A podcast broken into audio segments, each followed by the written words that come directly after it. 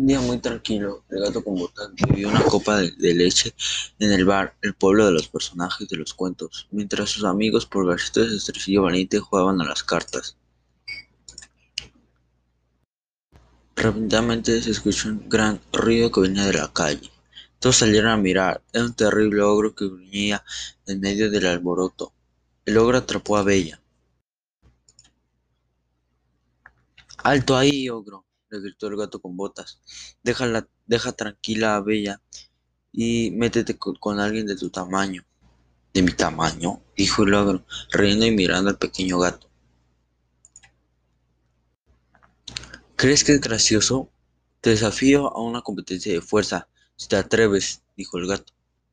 Pero si yo gano, liberas a Bella y abandonas el pueblo. Todos los vecinos quedaron sorprendidos por la valentía del gato con botas. Ja, ja, ja, se burló el ogro, seguro de, seguro de que ganaría sin apuro el desafío. Antes de iniciar la competencia, dejó a, a Bella en el campanario de la iglesia. Mientras tanto, el gato con botas explicó en secreto su plan a los demás.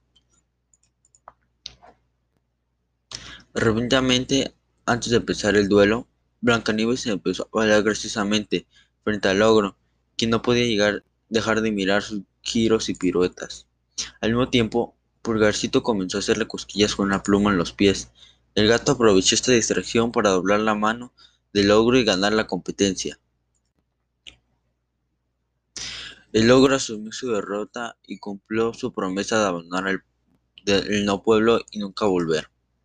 Todos del pueblo aplaudieron y celebraron la sucia del gato con botas. Fin.